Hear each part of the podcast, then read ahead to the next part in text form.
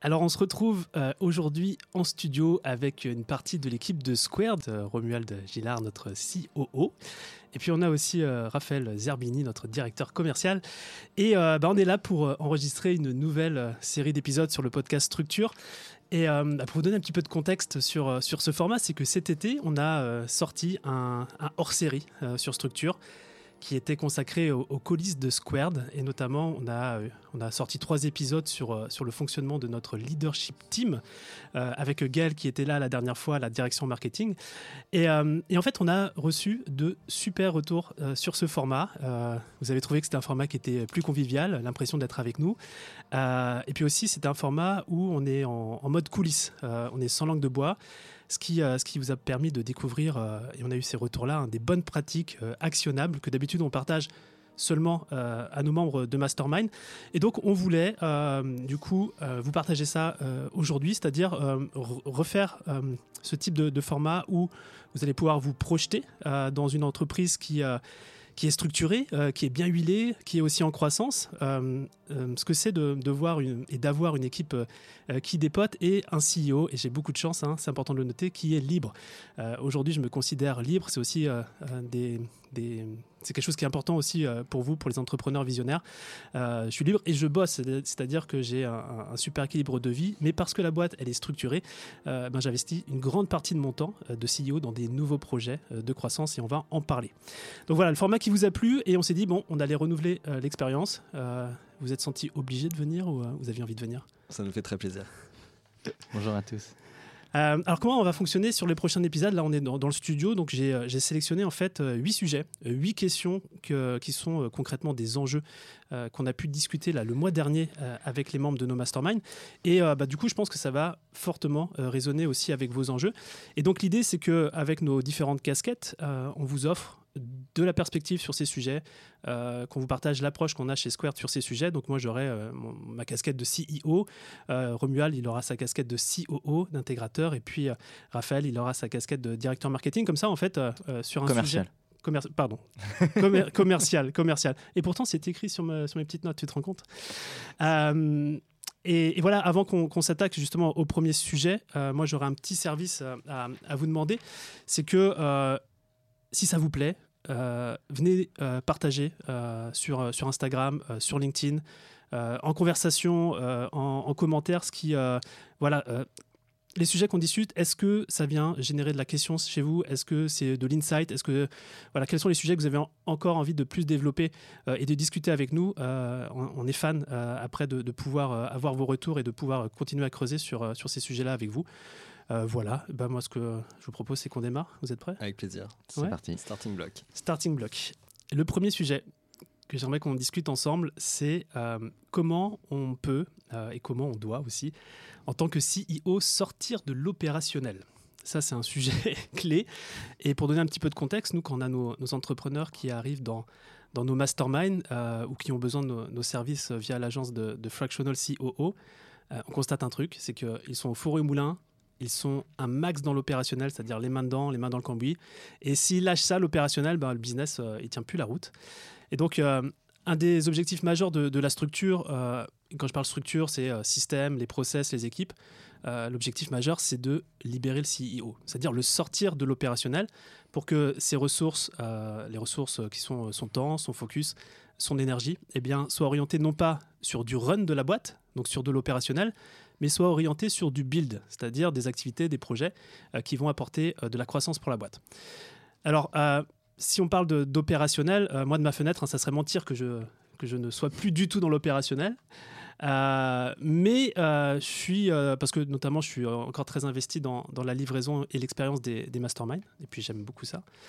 Mais par contre, quand on regarde le nombre de projets dans les départements marketing, sales, opérations, finances, etc., qui, qui sortent de chez Square chaque trimestre, bah en fait on est comme une petite structure et il y a un paquet de sujets sur lesquels je ne suis pas du tout euh, impliqué euh, de manière opérationnelle.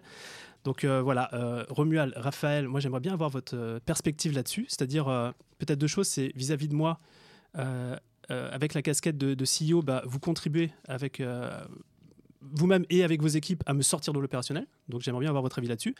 Et puis aussi, si on fait une mise en abîme, c'est-à-dire bah, vous êtes d'une certaine manière des CEO de vos propres départements, où vous n'êtes pas opérationnel sur tout, eh bien, quelle est votre approche justement avec les, membres de, vos équipes? Excellente question. Bah, je, vais, commencer, Romuald. Je pense que déjà, ça doit vraiment partir de, l'entrepreneur. Euh, il faut que ce soit une décision qui lui soit propre et qu'il n'y ait pas de, fausses excuses pour euh, repousser toujours euh, le, fait de, déléguer et de se libérer finalement du temps. Pourquoi? Parce que ça va passer par de la délégation. je pense que ça va passer par le fait d'accepter que les choses ne soient pas faites exactement comme on les aurait faites soi-même, mais que le résultat final soit là et euh, qui soit vraiment conforme à ce qui est attendu par l'entrepreneur et par le besoin de l'entreprise. Euh, et il n'y a pas de, y, a, pas de secret en fait, c'est que ça, ça se prépare en fait. Euh, c'est ce qu'on fait avec nos, nos, masterminds, c'est ce qu'on fait aussi dans l'agence Fractional CEO. ça passe par définir des processus très clairs et définis donc qui nécessitent un investissement initial de, l'entrepreneur, mais qui sont vraiment indispensables pour que lui, il délègue en toute confiance euh, des, bouts de, process de, son entreprise. Ensuite, c'est euh, sur les gens de l'équipe avec qui il va déléguer, c'est aussi de prendre du temps pour leur faire un peu un onboarding aussi euh, carré, structuré, pour qu'ils adoptent les valeurs dans l'entreprise, le ton, et qu'ils soient finalement assez indépendants dans la réalisation de leurs actions. Et, et je dirais, je, bah, je m'arrêterai là pour, euh, pour l'instant, c'est plutôt de dire aussi qu'il faut qu'il y ait à chaque fois une intention qui soit très claire et très clairement formulée par l'entrepreneur. Euh, parce que euh, quand on délègue, ça va passer par là. il va falloir réussir à sortir de sa tête des choses qui nous paraissent une évidence, mais qui ne le sont pas forcément pour la personne qui est en face de nous. Et donc, ça va vraiment partir de l'intention. Et alors, c'est peut-être mieux fait par, par vous, c'est peut-être mieux fait par l'entrepreneur, mais l'idée, c'est vraiment de se libérer de, son temps pour justement se permettre de se concentrer sur des projets à haute valeur ajoutée. Et c'est là tout l'intérêt. Moi, je vais prendre un angle un peu, un peu différent parce que la partie commerciale, elle est, elle est toujours particulière par rapport à ce rôle de, du fondateur et, mm. du CEO parce que quelque part, c'est lui qui a monté sa boîte, c'est lui qui, qui, est le premier qui croit en son projet et quelque part, c'est celui qui le vend le mieux.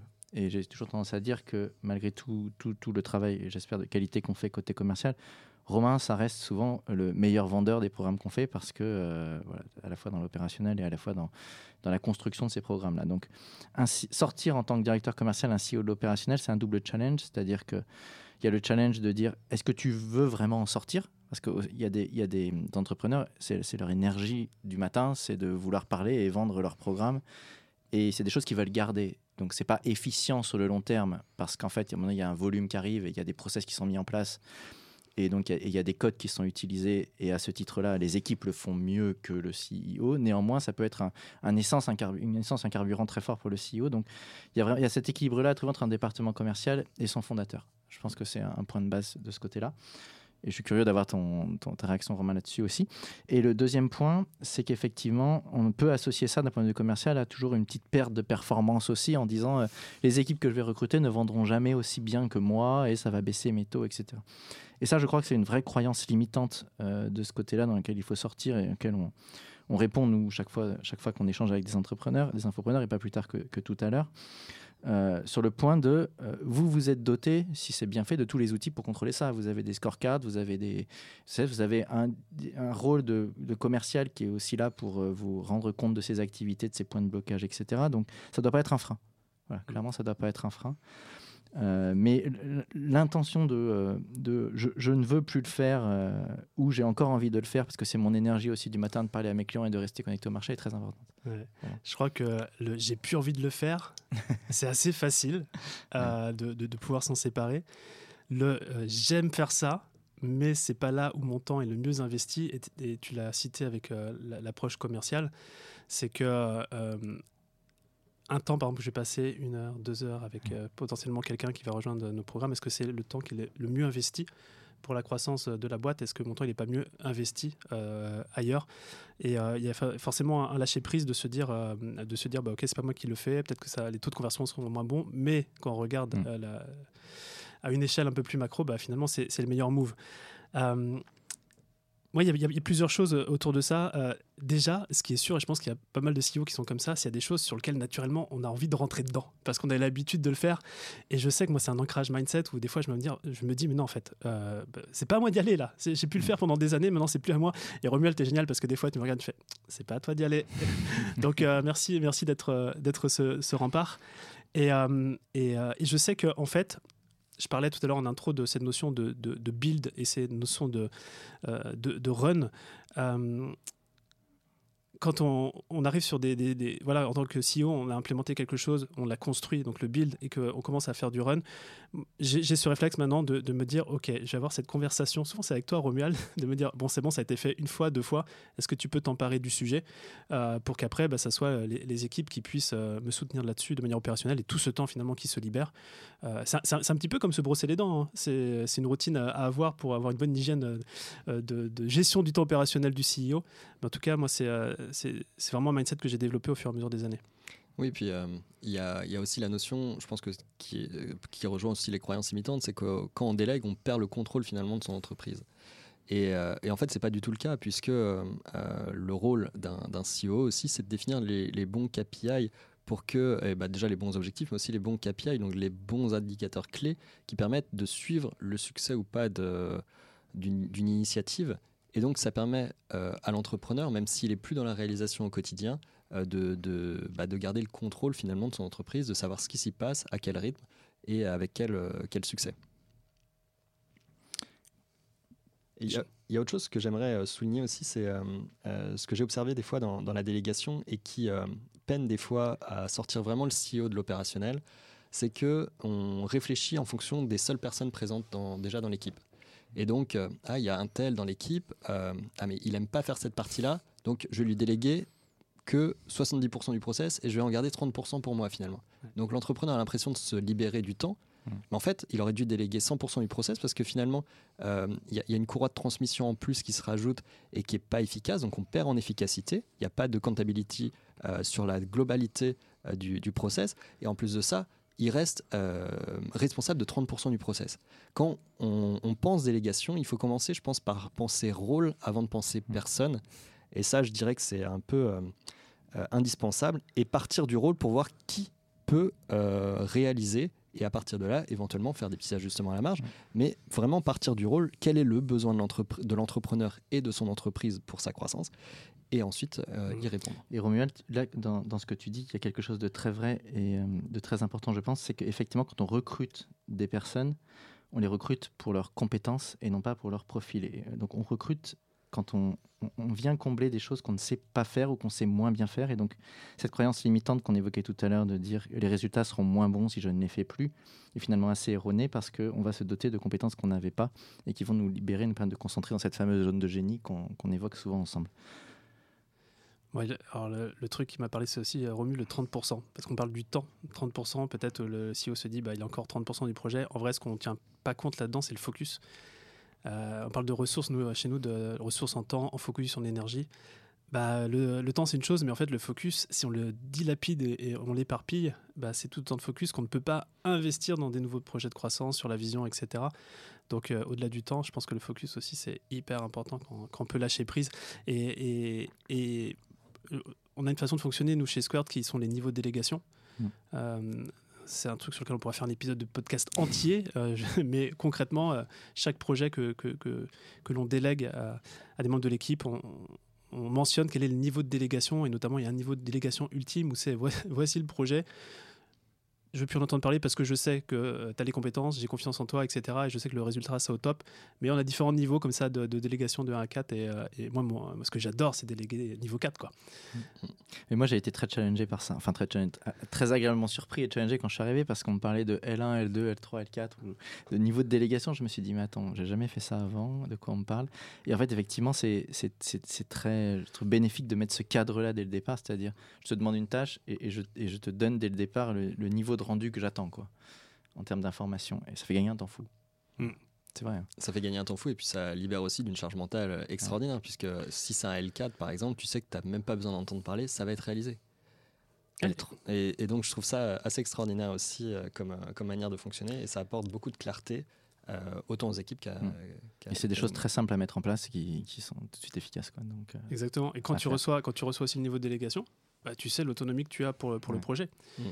Euh, sachant qu'un niveau 1, il y a beaucoup d'allers-retours euh, avec, euh, avec la personne qui a, qui a, mis le projet, alors qu'un 4, un niveau 4, il n'y a, pas du tout d'aller-retour. Je pense que quand on reçoit ça, on sait exactement ce qu'on attend de nous. Quoi. Exactement. Vous avez encore des, des choses à partager là-dessus? Non, pas forcément. Après, juste pour peut-être préciser, c'est que il c'est aussi naturel en fait d'avoir euh, différents types de profils en fonction du niveau de maturité de la boîte. Euh, on va commencer avec des profils un peu plus euh, couteau suisse, etc. Et que c'est pas forcément les mêmes personnes qui vont nous accompagner tout au long de notre chemin entrepreneurial. Et dans la façon de libérer le CEO, c'est aussi important de s'en rendre compte parce que ça, ça, rejoint vraiment ce que disait Raphaël juste avant, c'est que tout à coup on était avec des profils très couteau suisse et puis progressivement on va arriver à des profils plus techniques et ensuite des profils plus stratégiques Mm. Et c'est important que le, CEO puisse euh, avoir conscience aussi de ce parcours-là pour l'intégrer aussi dans, dans ses recrutements et dans ses modes de délégation aussi. Mm. Bah, je pense qu'on a fait un, tour euh, assez, assez large de comment on, comment on sort un, CEO de, de l'opérationnel, euh, sachant que pour moi, c'est une gymnastique de, de tous les jours, hein, selon ma perspective. Et c'est ce que je disais, c'est que Déjà, il faut en prendre conscience. Déjà, un, si on a pris conscience que euh, le, le, CEO euh, et le but de la structure des systèmes, des process et des équipes, c'est de le sortir au maximum de l'opérationnel pour qu'il puisse avoir du temps, pour avoir des idées, se balader dans la forêt, je caricature, mais, euh, mais travailler sur sa vision et faire du build, hein, c'est de construire des, projets qui vont ramener de la valeur pour les clients et, pour la boîte. Euh, c'est vraiment le mindset à, garder. Et moi, je serais très curieux de, petit peu d'entendre euh, ou de, de, vous lire sur, euh, Instagram ou sur, LinkedIn par message privé sur, le, vos sujets justement de run là aujourd'hui où vous êtes vraiment opérationnellement parlant très impliqué et vous dites peut-être vous avez les, pieds et les mains liés là-dessus. Parce que moi, s'il y a bien un enseignement autour de ça, c'est que on peut sortir de tout. Merci d'avoir écouté cet épisode de Structure. J'espère qu'il vous a plu. Si c'est le cas, j'aimerais vous demander un petit service. C'est tout simplement aujourd'hui de parler de structure à un ami entrepreneur que cet épisode pourrait aussi inspirer. Et sur cette belle lancée, je serais aussi très heureux si vous pouviez prendre 5 minutes pour vous abonner au podcast et me laisser un commentaire 5 étoiles. C'est ce genre de petites attentions qui me fait déjà vraiment plaisir et qui en plus, vous vous en doutez bien, aide à faire connaître le podcast. Et évidemment, si vous vous sentez débordé dans vos responsabilités d'entrepreneur et vous souhaitez enfin être à la tête d'une entreprise qui soit à votre service et pas l'inverse, toute l'équipe de Squared est là pour vous, prête à échanger sur vos enjeux et sur vos aspirations.